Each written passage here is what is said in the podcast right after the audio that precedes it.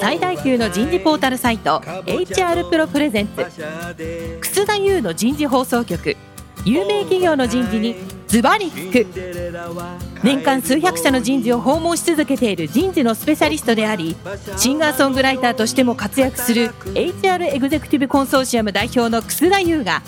有名企業の人事や人事をサポートする専門家を招いて企業が抱える課題や実際の事例を紹介しながら解決策を模索していきます。この番組はビジネスコーチ株式会社株式会社ワークスジャパン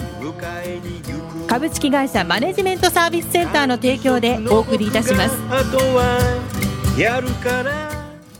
楠田優の人事放送局有名企業の人事にズバリ聞くパーソナリティの楠田優です、えー今日は先週からお送りしているテーマ活躍する女性リーダーのキャリア今日は第2回目になります女性リーダーの自律的キャリアの形成早速ですがゲストの方をご紹介いたしましょう 3M ジャパン株式会社人材開発部長の品田和恵さんです品田さんどうぞよろしくお願いしますよろしくお願いします。続きまして、東日本旅客鉄道株式会社執行役員千葉支社長の中川晴美さんです。中川さん、今週もどうぞよろしくお願いします。はい、どうぞよろしくお願いいたします。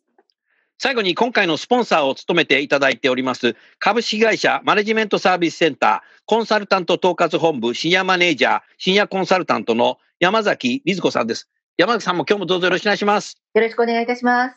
さあ、今日のテーマは、女性リーダーの自律的キャリアの形成になります。さあ、それじゃあ、最初に今日は中川さん。はい、自律的キャリアの形成。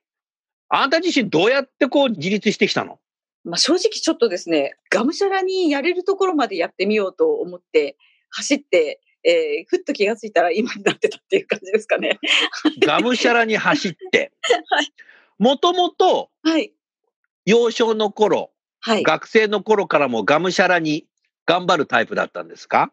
あー何か一つのことに熱中すると、そのことについて非常にやっぱり、んなんですかね、一極集中熱中型っていうんですかね。はい。そういうふうなあの形で頑張るあタイプではありました。なので、えっ、と、こういろんな、その時、若い頃から、まあ、ついた仕事、その時その時、ずっとその仕事に対して、やっぱり、あの、情熱を傾けて、やってきたっていうことはあるかなと思います。はい。なるほど。ですから、あなたのキャリアからいくと、最初渋谷に配属になりながらね、やがてはその人事に来て、男女共同参画、あ、はい。いわゆる女性活躍やって、はい、はい。その後、神奈川に行かれましたよね。はい、横浜支社で。はい、横浜支社、私も行きましたよ、遊びに横浜支社。あはい。ねえ、その後まだ新宿の本社に来て人事、人事担当部長になって、そして今再びね、あ、その前千葉もいたね。あ、そうですね。はい。だからどんどんこう仕事が変わる中でさ、うんうんやっぱりもうあなたの場合は全て新しいことをこうチャレンジ、仕事働いても自分でやっぱり頑張ろうということでやってきてるんだね。すごいね。あ、えっと、でもまあ、その都度その都度ですね、アサインされるたんびに、やっぱりちょっと自分にはとてもできないんじゃないかなっていうふうな、あの、ことは、あの、いつも思いながら、あの、そうなんだ。え、でもなんとかやっぱり周囲の方のですね、いろんな、あの、に助けられながらですね、なんとかここまでなるほどなっていう、はい、気はしています。それは JR 東日本さん、さすがですね。周囲の方がサポートしてくれるんだね。ああ、まあそうですね。はい。あの、かなりいろんな方にはお世話になって、はい。あの、こういうことができたかなと思っています。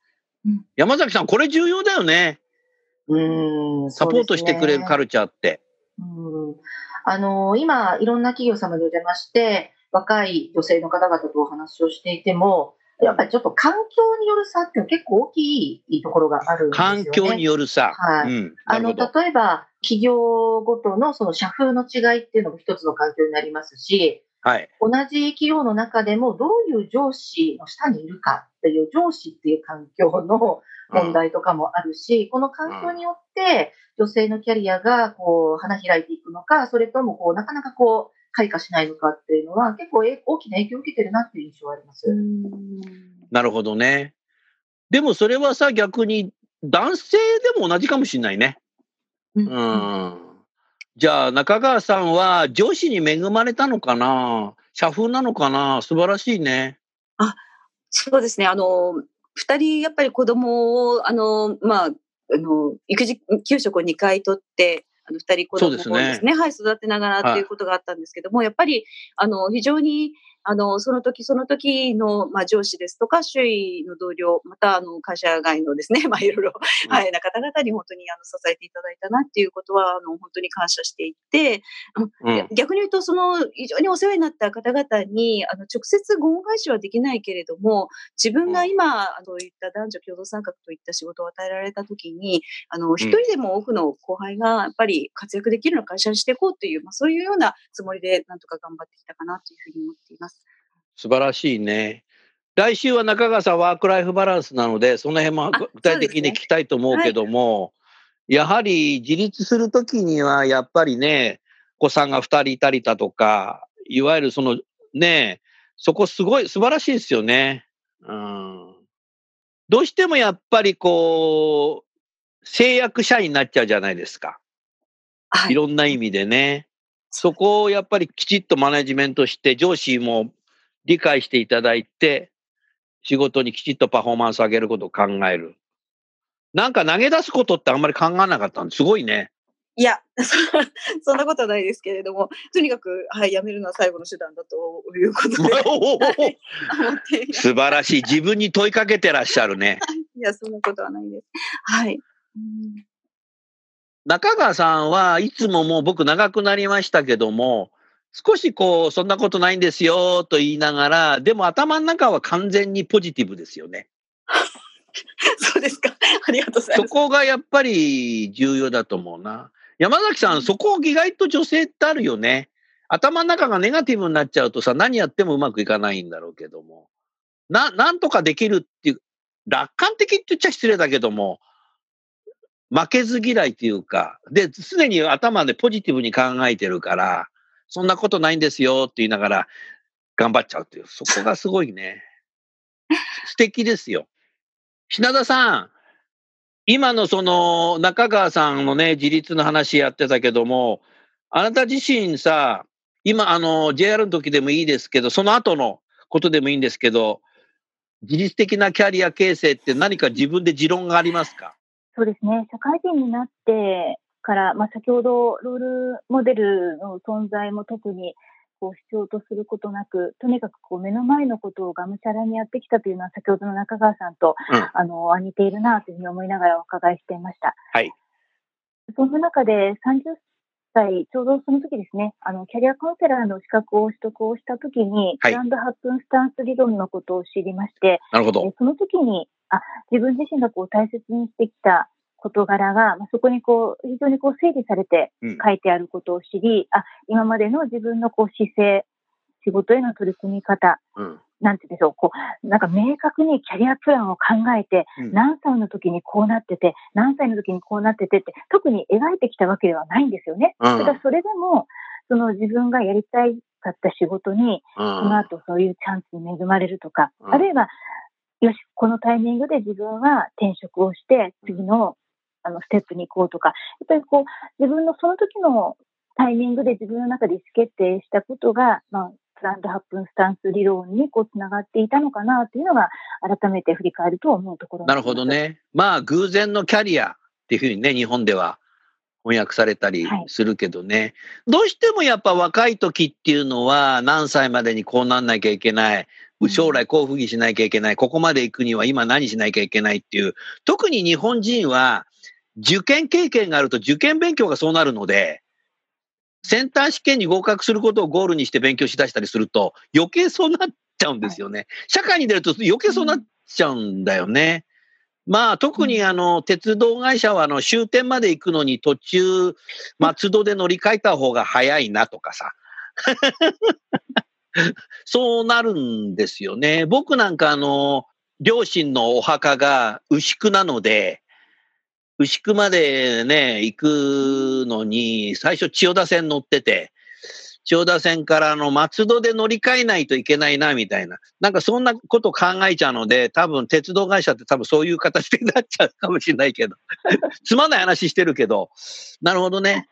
いやいや、でも、そうだと思います。うん。やっぱりこう、キャリアプラン持ってないとダメなんですか？とか、あの、若い世代の後輩から相談することがあるんですけれども、うん。実際私も振り返ってみて、まあ、やはり社会人になりたての頃は、何歳ぐらいに今付き合っている彼と結婚して、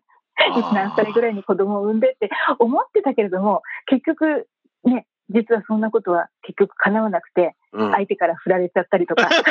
なるほど、なるほ思いど。思い描いてたようにはならないんですよね。ならないねな。らない中で、でも自分はこういうことはずっとやっていきたいな、みたいな、なんかそういうこう気持ちを心の奥底にこう常に持ってるっていうことが実は大事で、うん。そういう情報があった時に好奇心を持って、そういう情報に自分から当たっていくとか、うん。すごく今目の前で嫌な仕事でもうとにかく今の状況から逃げたいと思うけれども、でもそこで踏ん張ってみるとか、なるほどで。それが後々になってこう生きてくるみたいなところはうん振り返ると思います。その時はしんどかったけどって感じです。ありがとうございます。品田さ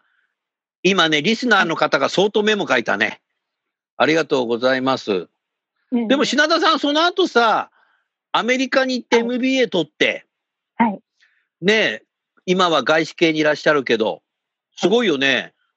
あんた自身、そのうん MBA を取ろうと思ったきっかけは何だったんですか？そもそも性格的にですね、まあ、なんて言うんでしょう。一つのことをやっている時に結構飽きやすい性格なんです。飽きやすい2の年とか 飽きやすいんです。もう一つの仕事をもうがむしゃらにものすごくこう深く入ってやっていると、あ、なんか他にもっとやりたいことが気持ちがこう出てきたりとか、まあそういったことがこうありまして、うん実は JR 東日本に在籍中も1年間自己都合休職をいただいて、おお、そうだったんだ。アメリカのフロリダ州の旅行代理店にインターンをするという経験をさせていただきました。へえ、まあそうもだったんだ。前例がないということで、うん。非常にこう会社としては判断迷われたと思うんですが、まあ、うんその当時の人事課長があの決裁をしていただいて、1年間自己都合給食をもらってお給料もまあ一切いりませんからっていう、それが25歳の時です。では実際に33歳になった時に、やはりこう一つの企業でキャリアを積むという選択よりも、やはりこう外の世界のことをもっと知りたいというふうに思うようになりまして、あ。はい。えーそしてアメリカ系の製薬会社に転職をしました。はいた。だその転職するまでの間もですね、結婚をちょうどしたので、まあ子供も産みたいなと思って1年間派遣社員で働いた経験もあるんですね。ああ、なるほど1。年間派遣社員で働いて、まあ、その時にこう出産ができればいいなと思っていたんですが、まあ、さっきの話じゃないけど、うまいようにそんな人生、自分が思ってたようにはいかない。うん。で結局、やっぱりもう一度キャリアを再開しようということで、1年間の主婦派遣社員の生活にピリオドを打って、転職活動をして、アメリカ系の生活会社に入りました。で今度その時にですね、あの、パーソナルな話になって恐縮なのですが、いいえ。想定外に健康診断で左胸に乳がん、まあ初期だったんですが、初期のステージの乳がんが見つかり、うん。で手術をしました。なるほどで、。その後5年間ですね、まあ、再発防止のためにホルモン治療をする必要があり、その5年間は、まあ、出産も、まあ、妊娠、出産はできないというふうに、あの、主治医から言われたんですね。なるほど。で、それが33歳の時でした。はいで。、その時に、まあ、その後5年間もそういった子供を作ることができないということであれば、自分たちに投資をしようというふうに主人と話し合いをしまして、はい。主人と2人で、では大学院に勉強しようと。で、特にその JR 東日本という日本企業からアメリカ系の製薬会社に転職をしたばかりでしたので、うん。いわゆるこのアメリカでのヒューマンリソースマネジメント、人事施策の考え方が大きくこう日本企業と違うのはなぜなんだろうかと。なるほど。まあ、そういったところで、アメリカでどういうふうにこう人事マネジメントという考え方が歴史的にどんなふうに成り立ってきたのかということを学びたいと思いまして、それで38歳の時ですね、38です。なので非常に遅いんですが、38の時にえ主人と2人でえ大学院を、まあ、いろんな、同じ大学院に合格しないと いけなかったので、そうですね。2人で TOEFL の受験から、はいえー GMAT の受験とも毎日受験勉強を自宅でして、そしてアメリカに留学をしたという、そういう経緯になります。ですから。あの、そもそももうずっとこう、ね、狙っていて MBA にというよりは、本当にこれも planned happen で、そうだね。あの、もう一つ、私の一つの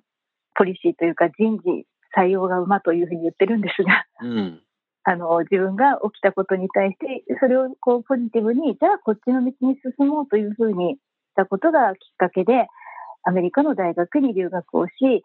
人材開発、まあ、人事系の修士を取って帰ってきたというのが、今に至る話になります。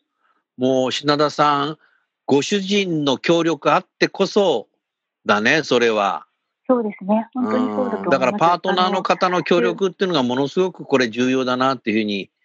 たった短い間の今のストーリーの中でね、感じましたね。はい。うん、はい、素晴らしいですね。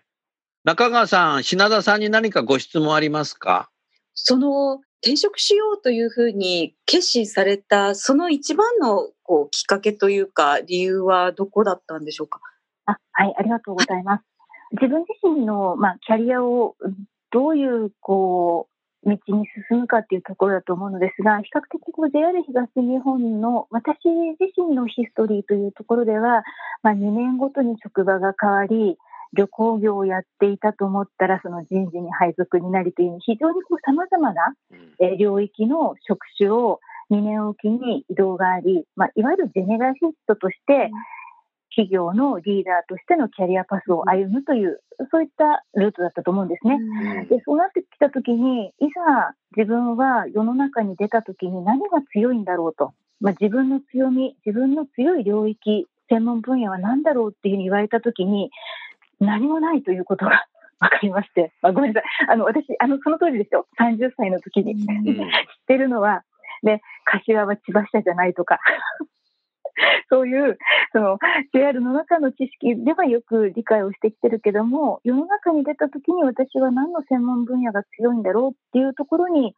不安を感じまして、で、その時に、じゃあその12年間勤めてきた中で、自分自身何に一番こう働きがいが感じられるんだろうっていうふうに考えたんです。うん、あの、私自身のそのパーソナルなキャリアの話になる恐縮なんですが、JR 東日本に入社をしてすぐに配属になったのはサービス化といったところです。まあ、つまり、お客様からの、まあ、旅客サービスの向上であったり、あるいは全くこうサービス業という意識がない国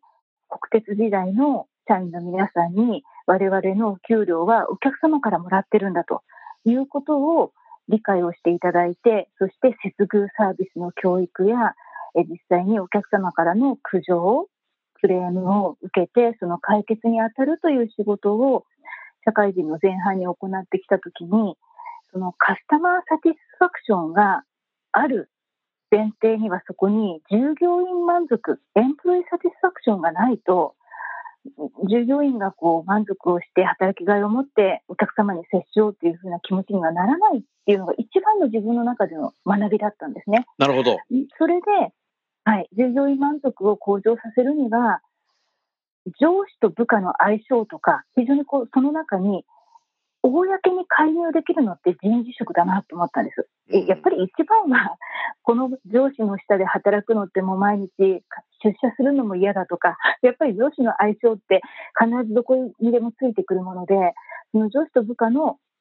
間に介入できる人事職、そしてエンプロイサティスファクションという意味では人材開発っていう分野で自分自身はこの後のキャリアを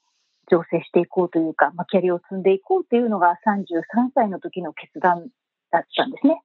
それであの転職をしようというふうに、まあ、まずは退職をしようということで決意をしました。わかりました。なるほどね。まあ、あのー、鉄道会社にいればキャリアもレールが引かれてるように僕は思うんだけど、あなたは自ら何かこう、線路から外れて砂漠の中に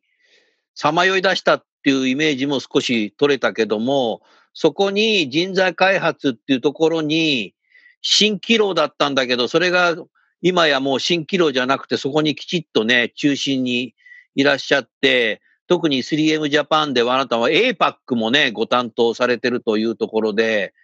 ね、でも、あの、社会人になった時は、3M の APAC のヘッドになるのよなんて一瞬もよぎったことないってことを考えたときに、やっぱりいろいろ自分の価値観だとか、人生のいろんなことだとか、ご主人のサポートだとか、MBA 取ったりだとか、こういろんなことをしながらそこにたどり着いたって感じだね。まさにそうですね。なので、もう最初からそこに向かって自分で計画をして、何歳で何をやってっていうのが全くそんなことは考えてもいませんでした。もう今、楠田先生のおっしゃる通りです。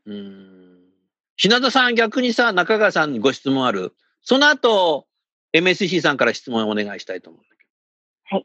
あの、そういう意味では、やはりこう一つの企業の中で自分のこう、存在価値を見出しながら、ものすごくいろんなこう活躍のルートを取ってこられた、なんかその一番のモチベーションリソースって中川さんにとってどのようなものだったですかっていうことをお伺いしたいですね。なるほど。モチベーションの源。そうですね。うん。結構その、最初にいろいろとやった仕事で、成功したりとかっていうことがあったりして、ちょっとやっぱりこう仕事の達成感とかやりがいみたいなもの、面白さみたいなものをやっぱりあの若い時に味わうことができたっていうのは大きかったかなと思ってます。うん、あの、うん、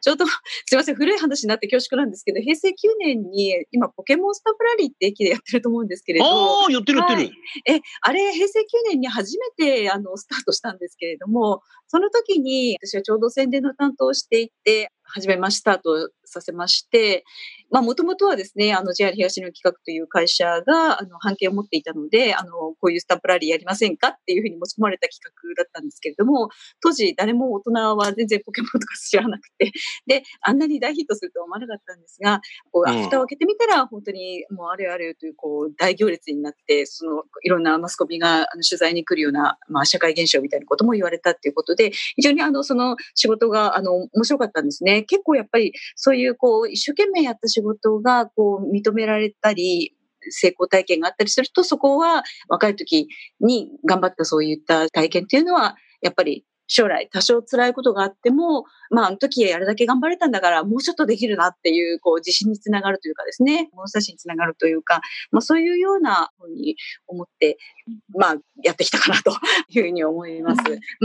うん、うんすいません。なんかちょっとあんまり答えになってないんですありがとうございます。はい。山崎さん、お二人にご質問ございますか？あの、まず、お二方のお話を伺っていて、三つこう気づいたことがあったんですけども、一つは、はい、おそらくお二人は、これまでの道のりの中で自律的にキャリアを形成しようっていうふうに、あまりこう強く意識してこられたわけじゃないんだなってことですね。あの、先ほどプランド8分スタンスセオリーの話をされてましたけれども、うん、目の前に来ているチャンス、チャンスかどうかもわからないものに対して、ちゃんと向き合って受け入れて取り組んでみるっていうアクションをずっとこう自分の意思で選択してこられただけだと。そこに何か、あの、中長期こうしたいとか、ああしたいっていうのをなんかコントロールしようっていう意識があったわけではなくて、目の前に来てるものにどれだけ真剣に向かうかっていうことの連続でこれまで来られたんだろうなというのが、あの、一点と、もう一つは、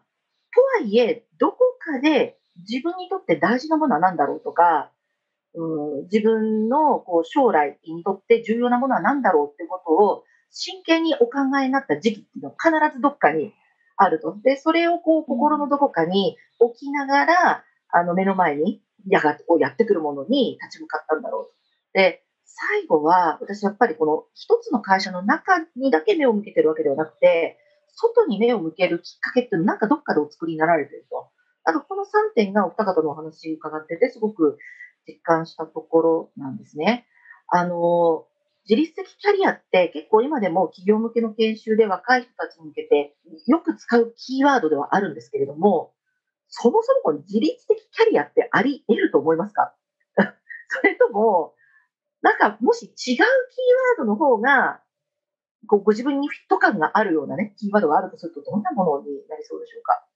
いかがですか、うん、自律的キャリアってやっぱり自らのありたいキャリアを思い描いて、その目標に向けてまあ努力していくことっていうことだと思うんですけれども、その、ちょっとさっきのロールモデル不在の話にちょっとつながってきちゃうんですが、やっぱり先をこう歩いているようないろんな例がまあなかっったので、その先の、うんこの、この先何年後にこうなりたいとか、こうその先はさらにこうありたいとか、っていうような計画みたいな、あの、リアルな目標が立てづらかったっていうところは確かにあると思います。なので、あの、そういう意味では、こう、何かその先、例えば、あの、将来社長になるんだよというのを目指してやってきたわけでも何でもなく、まあ、ここまで来たというところが、まあ、正直なところかなと思います。うんありがとうございます。うん品田さんいかがでしょう？そうですね。決して自律的キャリアという言葉がそぐわないとは思ってないです。あの、もう少しブレイクダウンをしていれば、本当に自分が何をやりたいのか、自分が何をしている時が一番こう充実感を感じていて、ね、それが人のために何か貢献することにやりがいを感じるのか、あるいはこうデータ分析をしながら人が見つけられないような何かそういう不具合を見つけたりとか、そこに喜びを見出せるのか、やっぱりこう自分自身何をしている時が一番ハッピーなのかなっていうことを気づき、あと、先ほどのロールモデル自体がいなかったっていう私たちの時代と比較をすると、逆に今は、このラジオ番組もそうですけど、いろんなリーダーの例がインターネットの情報の中で逆にたくさんありすぎて、もうなんて言うんでしょう。もう取捨が選択できないぐらい情報がありふれてる中で、ついついこう人とキャリアをこう比べてしまうような、何かそういうこう傾向があるのかなっていう、それ懸念として感じるんですね。なので、いや、それは人は人なんだから、自分ではどういうふうにしたいのか。今、たまたま自分は子供がいて子育てのタイミングなので、あと5年したら、今、同級生の A さんがやってることを5年後に自分はやってみようとか、まあ、そんな風に、こう、人と比べずに自分が何をやりたいのか、それで自分の今の、その、状況ですよね。子育てに大切にしたい1年間なのか、今学びの1年間なのか、まあ、そういうふうにこう少し自分自身のことを客観的に、ちょっと第三者的に眺めてみて、焦ることはないとか、なんかそういうふうにこう思えるようなことが、まあ、自分自身で考えるキャリア、自律的キャリアのことを言うのかな、なんて、ちょっと今、お話をお伺いしながら、ちょっと考えてみました。ありがとうございます。でも今の志田さんのね、他の人となんか比べる必要性はない自分は自分だっていう考え方が自立なんだろうな、もしかしたらね。うん。うん、ただ本当情報多いね。じゃあもうこの番組も聞かない方がいいのかな、いや、そういうことじゃないな。そういうことじゃない。中川さんさ、そろそろ時間なんだけど、はい。電車に乗っていくっていうのは目的地明確にしていくじゃないですか。うん。僕もさ、もう67なんで65歳からさ、大人の求人クラブジパング入ってさ、朝6時ぐらいから電車乗ってさ、もうどこに行くかも関係ないんだけど、どんどんどんどん行っちゃったのが、あの、もう今ほら北海道まで行けちゃうんでしょこれ。確か。はい。ねえ。それで駅降りてさ、なんか今日泊まるとこないですかみたいな形でさ、当てのない旅っていうのやってみようかな。中川さん、僕こんなとこまで来ちゃったよ、迎えに来て、みたいな。そこ JR 北海道だから迎えに行けません、みたいな。それも、それも人生あるよね。うん、あの、それこそ本当に、あ、ちょっとここで途中下車して、うん。違う？枝線？枝線枝線に入って、他の電車乗ってみようとかって言って、そこで思わぬ人との出会いがあって、うん。次のこうキャリアが開けるみたいな可能性もありますもんね。あるね。なんか好奇心で、あ、ちょっとここで降りてみようとか、なんかちょっと胸がね、騒いだら、ちょっと勇気出して降りちゃおうとかって、それでもいいと思うんですよね。うん今ね、これ品田さんとかさ、JR さんの話していて、僕ね、30歳の時実はね、少しキャリアに迷ったことあったんですよ。でもこれはね、上司に相談することじゃないし、こんなもの親に相談することじゃないし、当時さ、なんていうの、そんな相談できるの場所が会社なかったので、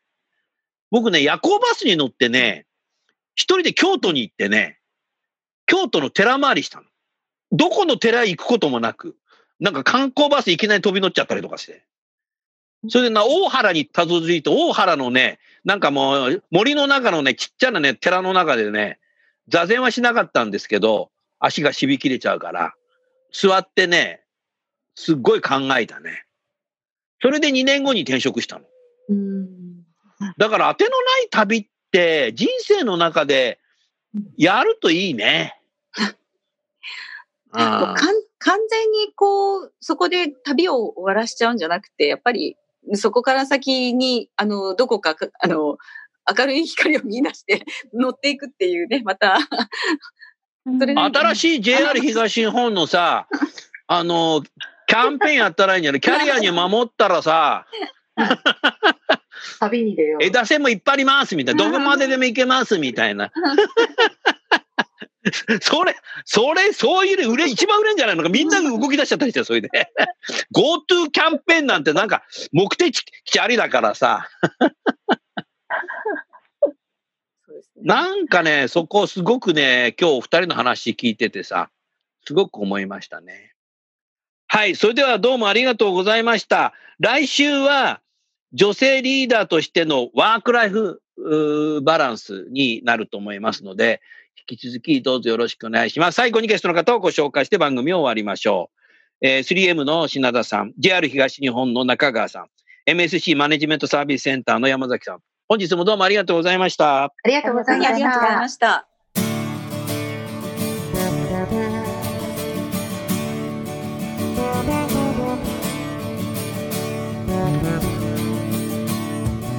今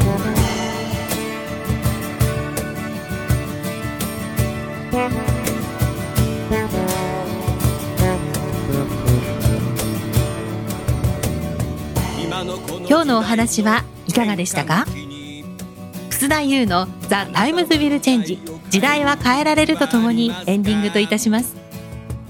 この番組は日本最大級の人事ポータルサイト HR プロのウェブサイトからもお聞きいただくことができます。HR プロでは人事領域で役立つさまざまな情報を提供しています。ご興味がある方はぜひウェブサイトをご覧ください。この番組は人と組織の生産性を高めるビジネスコーチ株式会社。企業の人材採用支援キャリア支援を通じて人と企業の持続的な成長と価値創造に貢献する株式会社ワークスジャパン。企業の人材戦略人材育成のプロフェッショナルカンパニー株式会社マネジメントサービスセンターの提供でお送りいたしました。それでは来週もお楽しみに。